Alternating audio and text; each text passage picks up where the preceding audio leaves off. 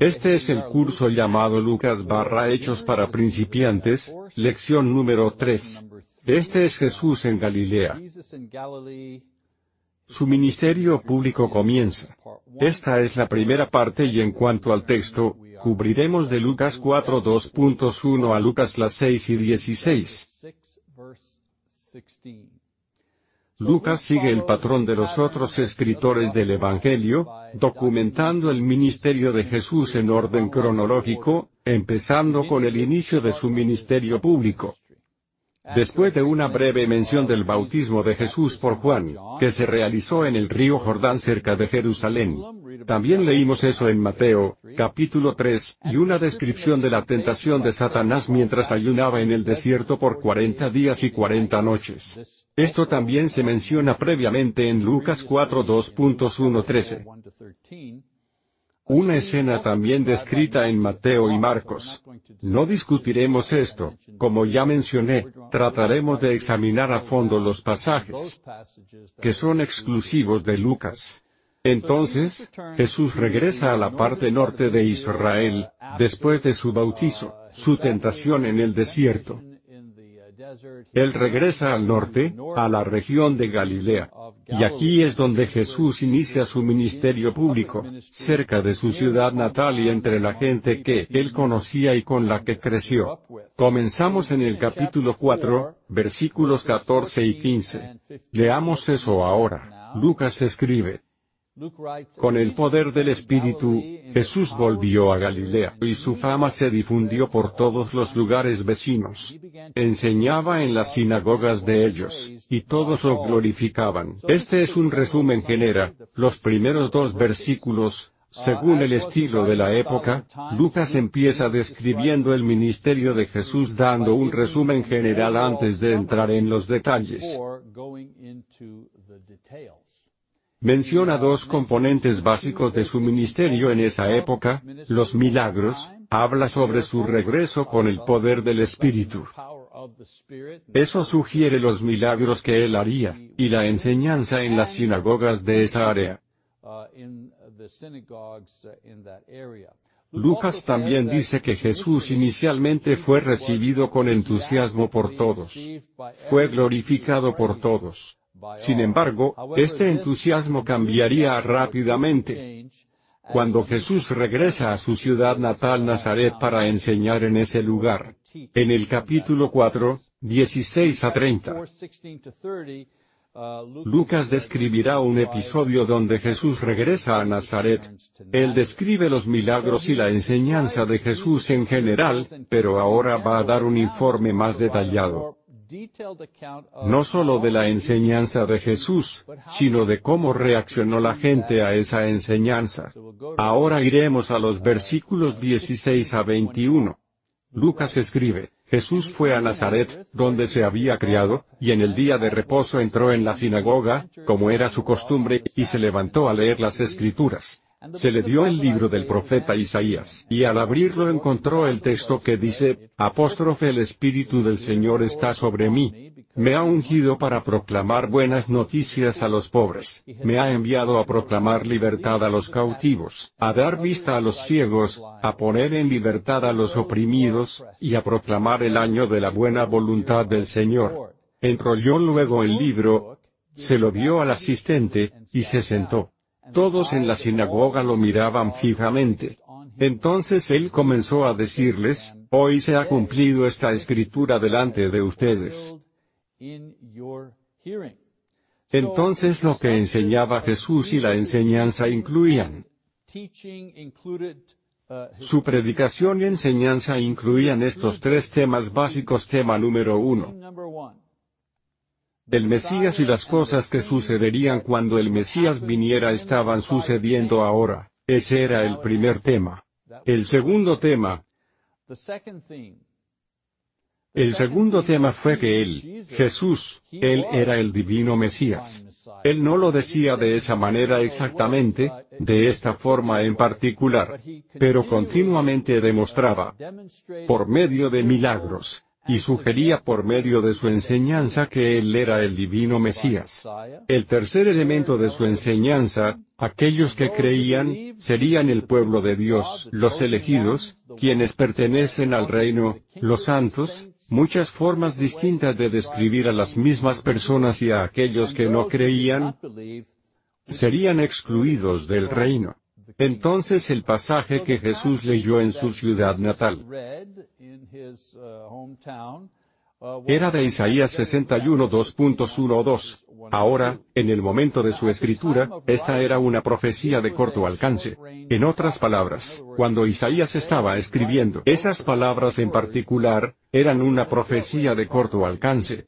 Aquí necesitamos divagar un poco, hablar sobre cómo trabajaban los profetas y cómo funcionaban las profecías. Los profetas hablaban o profetizaban en tres períodos. Por ejemplo, ellos enseñaban o profetizaban sobre los eventos y problemas actuales, algunas veces alentando a las personas o a los líderes, algunas advirtiendo a la gente o advirtiendo al rey sobre ciertas cosas que sucederían. Si las personas estaban siendo infieles o si estaban aliándose con otras naciones con las que no debían, los profetas se levantarían y dirían, esto está mal, no, Deberían estar haciéndolo, y así sucesivamente, si era profecía, pero era profecía o enseñanza o predicación que abordaba las cosas que estaban sucediendo en el presente. Luego enseñaron o profetizaron, siempre la misma palabra, sobre eventos en el futuro cercano que podría ser un día, un año o un siglo en el futuro.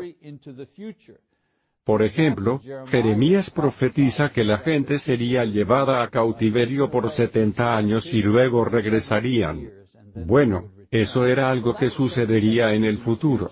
Pero no 20 siglos después, sino que en el siguiente siglo, algo sucedería. Esa fue una profecía de corto alcance. Y luego también enseñaban o profetizaban sobre eventos en el futuro de largo alcance, muchos siglos después. Por ejemplo, el Mesías que vendría. O incluso mucho después el fin del mundo. A veces, la misma profecía o enseñanza, tenía un significado de tanto de corto como de largo alcance. Este pasaje de Isaías 61 2.1 es uno de ellos, el que leyó Jesús. La enseñanza o el propósito de corto alcance Hablaba de la época en la que los cautivos de Babilonia serían liberados y regresarían a Jerusalén. Era una profecía de motivación. Pero también tenía un propósito a largo plazo, porque también hablaba de las cosas maravillosas que pasarían en la anunciación de la llegada final del Mesías.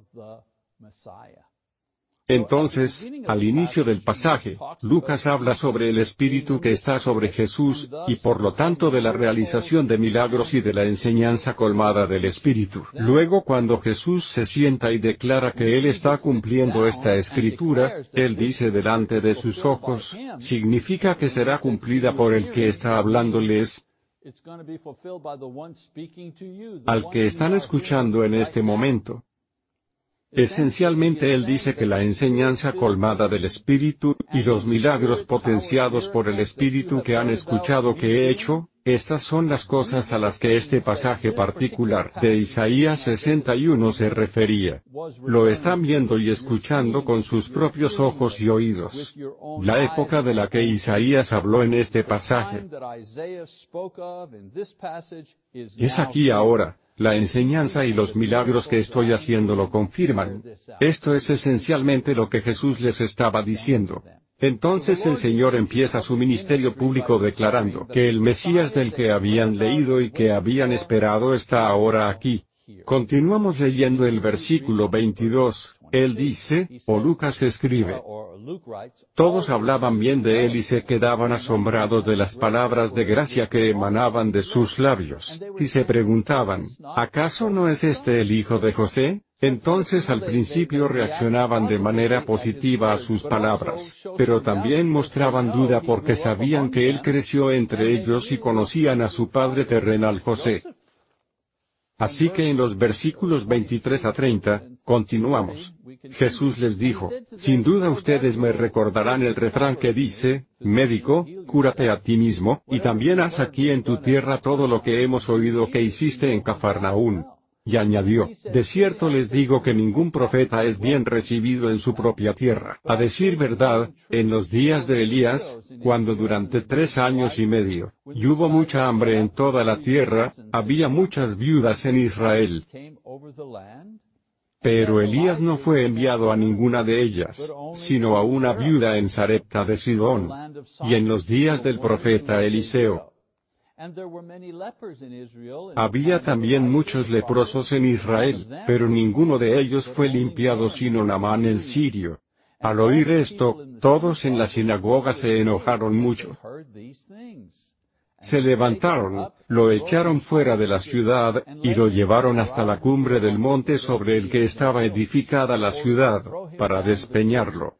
Pero él pasó por en medio de ellos, y se fue. Así que Jesús sabe que ellos están. Él conoce sus dudas y que quieren un milagro que demuestre lo que Él dice. Ellos están diciendo, hey, hiciste milagros en otros lugares, ahora dices que eres el Mesías, demuéstralo, haz algo, haz un milagro. Pero el Señor se niega, citando ejemplos, demostrado su falta de fe en el pasado. Él dice que en el pasado otras personas hicieron milagros, Eliseo hizo milagros, otro profeta hizo milagros, eso no cambió la opinión de la gente entonces, seguían sin creer. Así que él dice, de la misma forma, he hecho milagros y aún así ustedes no creen. Esta acusación lo hace enfurecer y tratan de matarlo, pero de alguna forma él se escapa. Ahora avanzamos al capítulo 4, donde Jesús está haciendo aún más milagros. Lucas nos ha mostrado de cerca su enseñanza y la manera en que ésta afectó a muchos de los judíos, especialmente en su ciudad natal. Lucas ahora nos muestra de cerca el otro componente importante de su ministerio, y ese es el milagro. Tenemos un acercamiento a su enseñanza en la sinagoga, y el debate con la gente y lo que sucedió. Ahora nos mostrará de cerca de los milagros realizados por Jesús, empezando en el versículo 31 Jesús fue a Cafarnaún, ciudad de Galilea, y allí enseñaba a la gente en los días de reposo. Y la gente se admiraba de sus enseñanzas, porque les hablaba con autoridad. Había en la sinagoga un hombre que tenía el espíritu de un demonio impuro, el cual gritó con gran fuerza, ¿qué tienes contra nosotros, Jesús de Nazaret? ¿Has venido a destruirnos? Yo te conozco, y sé que eres el santo Dios. Pero Jesús lo reprendió y le dijo, Cállate, y sal de ese hombre. Entonces el demonio derribó al hombre en medio de ellos, y salió de él sin hacerle ningún daño. Todos estaban asustados, y se preguntaban unos a otros, ¿qué clase de palabra es esta? Con autoridad y poder da órdenes a los espíritus impuros, y estos salen. Y su fama se iba extendiendo por todos los lugares vecinos. Aquí se describe un milagro. ¿Y cómo reaccionan a este, así como se describe una enseñanza previamente, y una reacción a ella? Aquí se describe un milagro y la reacción que provoca. El espíritu malvado reconoce a Jesús antes que los judíos. Pero Jesús no calla porque Él se niega a tener demonios como testigos. Incluso si lo que dicen sobre él es cierto, él no quiere que ellos sean los que den testimonio porque son demonios. La gente estaba sorprendida y debido a esto, su fama se extendía por todo el condado. Y no leeremos en los versículos 38 a 44 más información que proporciona Lucas. Él describe muchos más milagros que establecen la identidad de Jesús y sus ministerios creciente y termina el capítulo con el enunciado conclusivo de que Jesús continuó, o más bien, y siguió predicando en las sinagogas de esa región. Esta sección empieza con un enunciado como este y Lucas la termina con uno similar. Él dijo que Jesús fue, volvió a su región natal de Galilea. y luego habla sobre las enseñanzas y milagros y las cosas que sucedieron ahí. Y concluye la sección diciendo, y Jesús estuvo en la región de Galilea enseñando y realizando milagros. Pasamos al capítulo 5 donde Lucas describirá a Jesús eligiendo a sus discípulos. Lucas ya ha mencionado que Jesús estaba ocupado enseñando en las sinagogas y realizando milagros maravillosos. Esto naturalmente suscitó el interés, pero también creó la necesidad de que otros colaboraran en el ministerio creciente de Jesús. Empezamos en el capítulo 5 versículos 1-3. En cierta ocasión, Jesús estaba junto al lago de Genezaret, y el gentío se agolpaba sobre él para oír la palabra de Dios. Jesús vio que cerca de la orilla del lago estaban dos barcas, y que los pescadores habían bajado de ellas para lavar sus redes. Jesús entró en una de aquellas barcas, la cual era de Simón, y le pidió que la apartara un poco de la orilla. Luego se sentó en la barca, y desde allí enseñaba a la multitud. Este evento sucede en la ciudad de Cafarnaún donde vivía Jesús cuando era adulto, y el día después de que sanó a la suegra de Pedro. Habríamos leído eso en el capítulo 4 versículo 39. Sigamos leyendo el versículo 4. Dice, cuando terminó de hablar, le dijo a Simón, lleva la barca hacia la parte honda del lago, y echen allí sus redes para pescar. Simón le dijo, Maestro, toda la noche hemos estado trabajando, y no hemos pescado nada, pero ya que tú me lo pides, echaré la red. Así lo hicieron, y fue tal la cantidad de peces que atraparon, que la red se rompía. Entonces hicieron señas a los compañeros que estaban en la otra barca, para que vinieran a ayudarlos. Cuando aquellos llegaron, llenaron ambas barcas de tal manera, que poco faltaba para que se hundieran. Cuando Simón Pedro vio esto, cayó de rodillas ante Jesús y le dijo, Señor, apártate de mí, porque soy un pecador. Y es que tanto él como todos sus compañeros estaban pasmados por la pesca que habían hecho. También estaban sorprendidos Jacobo y Juan, los hijos de Zebedeo, que eran compañeros de Simón. Pero Jesús le dijo a Simón, no temas, que desde ahora serás pescador de hombres. Llevaron entonces las barcas a tierra, y lo dejaron todo para seguir a Jesús. Ahora, es evidente que Pedro y sus compañeros de pesca conocían a Jesús, dado que vivían en la misma área, y Pedro aceptó llevar a Jesús en su barca. Después de pescar su enseñanza que escuchó Pedro, Jesús le dice que abandone las redes de pescar. Y Pedro primero está renuente y con toda la razón, hay una razón por la que Pedro está renuente de seguir su petición.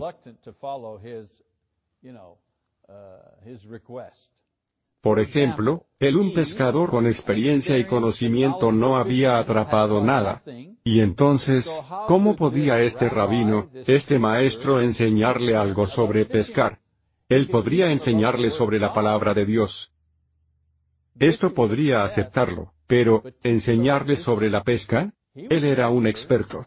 También era un mal momento para pescar. Era de día. La hora de pescar es en la noche antes del amanecer. Era el lugar equivocado para pescar. Las aguas profundas no era donde se encontraban los peces en este lago en particular. También era inoportuno. Pedro acababa de limpiar y guardar sus redes para la pesca del día siguiente. Ahora él tenía que sacar y usar todo el equipo otra vez. Era demandante. Pedro y los demás acababan de pasar una noche de arduo trabajo y debían estar en casa descansando, no navegando en busca de peces bajo la dirección de un maestro religioso. También es vergonzoso. Toda la aldea estaba observando lo que pasaría.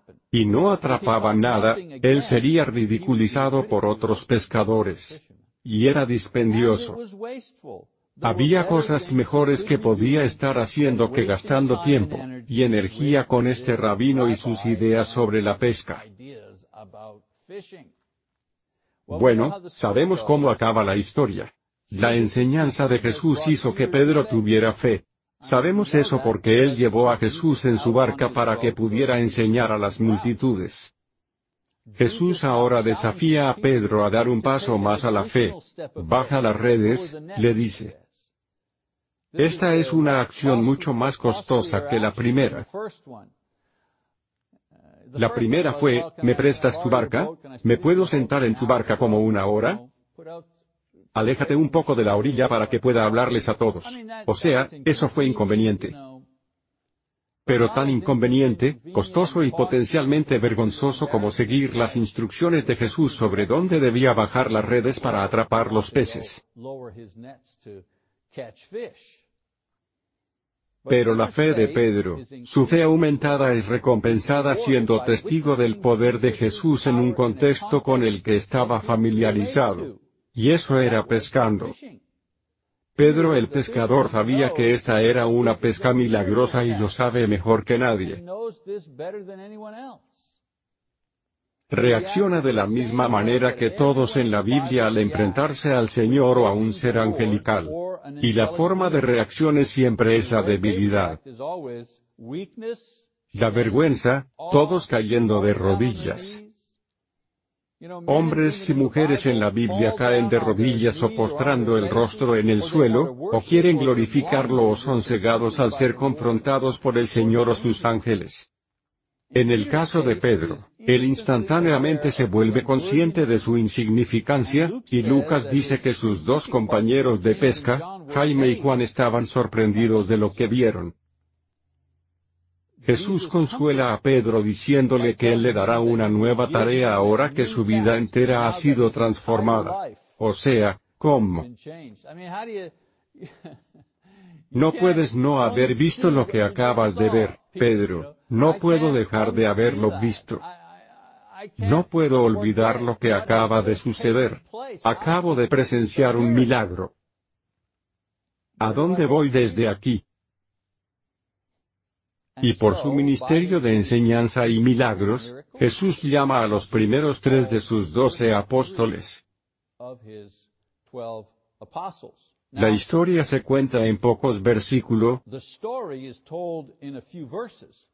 pero estos tres probablemente conocían a Jesús por vivir en la misma área, y pudieron haber sido los primeros discípulos que recibieron sus enseñanzas. Pero con este milagro, hacen el compromiso total de dejar todo atrás y seguirlo a Él exclusivamente. Lucas continúa describiendo el ministerio de milagros de Jesús, describiendo otros dos milagros de sanación. En el versículo 12, empezando en el versículo 12. Leamos ese versículo 12. Dice, mientras Jesús estaba en una de las ciudades, se presentó un hombre lleno de lepra, quien al ver a Jesús se arrodilló y, rostro en tierra, le rogaba. Ahí está esa postración otra vez, le rogaba, Señor, si quieres, puedes limpiarme. Entonces Jesús extendió la mano, lo tocó y le dijo, quiero, ya has quedado limpio. Y al instante se le quitó la lepra. Jesús le ordenó, no se lo cuentes a nadie. Solo ve y preséntate ante el sacerdote, y ofrece por tu purificación lo que ordenó Moisés, para que les sirva de testimonio. Pero su fama seguía extendiéndose, y mucha gente se reunía para escucharlo, y para que lo sanara de sus enfermedades, pero Jesús se retiraba a lugares apartados para orar. Entonces, está el leproso, noten que esta es la primera vez que Lucas describió a alguien que vino a Jesús para pedirle que lo sanara. La lepra no tiene cura, y a quienes la tenían se les consideraba. Se consideraba que ya estaban muertos. Noten la osadía, la fe y la humildad de este hombre. Él confiaba completamente en Jesús para sanar, y se le acercó con la misma deferencia que Pedro. Ambos se postraron ante Jesús por respeto. Y de hecho, este hombre incluso antes del milagro, Pedro lo hizo después de ver el milagro, pero este lo hizo antes de ser sanado. Y la lepra avanzada del hombre sanó instantáneamente. Otro milagro se reporta. Esta vez un paralítico. Leamos el versículo 17. Dice, un día, mientras Jesús enseñaba, estaban sentados los fariseos y doctores de la ley que habían venido de todas las aldeas de Galilea, y de Judea y Jerusalén. El poder del Señor estaba con Jesús para sanar. En ese momento llegaron unos hombres que traían en una camilla a un paralítico. Querían llevarlo adentro y ponerlo delante de Jesús, pero como a causa de la multitud no hallaron la manera de hacerlo, se subieron a la azotea y, por el tejado, bajaron al paralítico en la camilla, hasta ponerlo en medio de la gente y delante de Jesús. Al ver Jesús la fe de ellos, le dijo al paralítico, Buen hombre, tus pecados te son perdonados. Los escribas y los fariseos comenzaron a murmurar, y decían, ¿quién es este, que profiere blasfemias? ¿Quién puede perdonar pecados? Nadie sino Dios. Jesús, que conocía sus pensamientos, les dijo, ¿por qué cavilan en su corazón? ¿Qué es más fácil, que le diga al paralítico, tus pecados te son perdonados, o que le diga, levántate y anda? Pues para que ustedes sepan que el Hijo del Hombre tiene autoridad en la tierra para perdonar pecados, este le dice al paralítico, levántate, toma tu camilla, y vete a tu casa. Al instante, aquel hombre se levantó en presencia de ellos, tomó la camilla en la que había estado acostado, y se fue a su casa alabando a Dios. Todos estaban admirados y alababan a Dios, y llenos de temor decían, hoy hemos visto maravillas. Otro milagro maravilloso, pero esta vez, Lucas describe el aumento de hostilidad debido a una queja principal. Jesús estaba sanando en Sabbat, y los fariseos y los rabinos enseñaban que incluso la sanación de una persona en Sabbat se consideraba trabajo. Después, esto se convertirá en obstáculos para los sacerdotes y los fariseos, que tratarán de acusar y destruir a Jesús porque él trabajó en Sabbat. Y, como se ve en este pasaje, decía que él era el Hijo de Dios. Están pensando, ¿cómo? ¿Puedes ser el Mesías? ¿Cómo puedes ser el Hijo de Dios? Estás rompiendo la ley, estás violando la ley de Dios. Estás trabajando en Sabbat. En la siguiente sección, vemos que Jesús sigue reclutando apóstoles con la llamada a Leví, un judío pero odiado colector de impuestos. Saltemos un poco más adelante, al versículo 33 que dice, entonces ellos le dijeron, ¿por qué los discípulos de Juan y de los fariseos ayunan muchas veces, y hacen oraciones, mientras que los tuyos comen y beben? Jesús les dijo, ¿acaso ustedes pueden hacer que ayunen los invitados a una boda, mientras el novio está con ellos? Llegará el día en que el novio ya no estará con ellos. Entonces sí, ese día, ayunarán. También les contó una parábola, nadie corta un retazo de un vestido nuevo, para remendar un vestido viejo. Si lo hace, no solamente arruinará el vestido nuevo, sino que el remiendo no quedará bien en el vestido viejo. Ni tampoco se echa vino nuevo en odres viejos, porque el vino nuevo hará que se revienten los odres, entonces el vino se derramará, y los odres se echarán a perder. El vino nuevo debe echarse en odres nuevos. Y nadie que haya bebido el vino añejo quiere beber el nuevo, porque dice, el vino añejo es mejor. Esta sección lleva a más controversia. Porque ahora Jesús está llamando a gente que no es conocida por sus posiciones académicas o religiosas. Estas críticas le dan al Señor la oportunidad de advertir a la gente de los grandes cambios por venir, y ellos no están preparados para recibirlos. En esta sección, por ejemplo, la tela vieja representa a los judíos que no creen, el parche nuevo, ese es el Evangelio y los cristianos. Los odres viejos, ese es el sistema religioso judío y el vino nuevo, otra vez el Evangelio y la cristiandad. Lo viejo no acepta lo nuevo sin daños. Lo viejo debe cambiar para mezclarse con lo nuevo. Otra vez, vemos una mezcla de enseñanza y milagros de Jesús para revelarse a sí mismo y al reino que existe entre ellos y cómo pueden volverse parte de él. Cuando continuamos leyendo, esta vez en el capítulo 6, empezando en el versículo 1. Lucas escribe, en cierto día de reposo, al pasar Jesús por los sembrados, sus discípulos iban arrancando espigas y desgranándolas con las manos, para comerse el grano.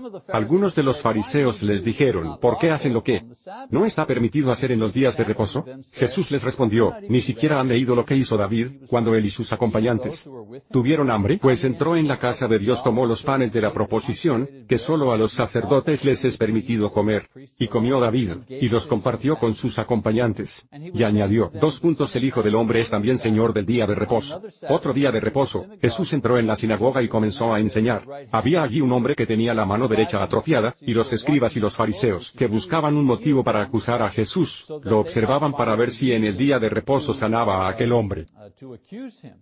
Pero Jesús, que sabía lo que pensaban, dijo al hombre que tenía la mano atrofiada, levántate, y ponte en medio. El hombre se puso de pie, y Jesús dijo, voy a preguntarles algo. ¿Qué está permitido hacer en los días de reposo? ¿El bien, o el mal? ¿Salvar una vida, o quitar la vida? Miró entonces a todos los que estaban alrededor, y les dijo, extiende tu mano. Más bien y dijo al hombre, extiende tu mano. Aquel hombre lo hizo así, y su mano quedó sana.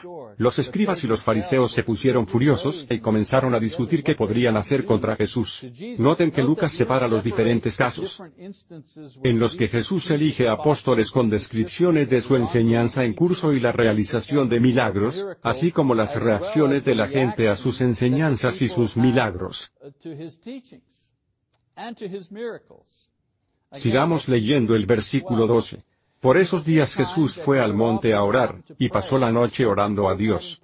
Al llegar el día, llamó a sus discípulos y escogió a doce de ellos, a los cuales también llamó apóstoles, a saber, Simón, a quien llamó Pedro, su hermano Andrés, Jacobo, Juan, Felipe, Bartolomé, Mateo, Tomás, Jacobo hijo de Alfeo, Simón, conocido como el celote, Judas hijo de Jacobo, y Judas Iscariote, que llegó a ser el traidor.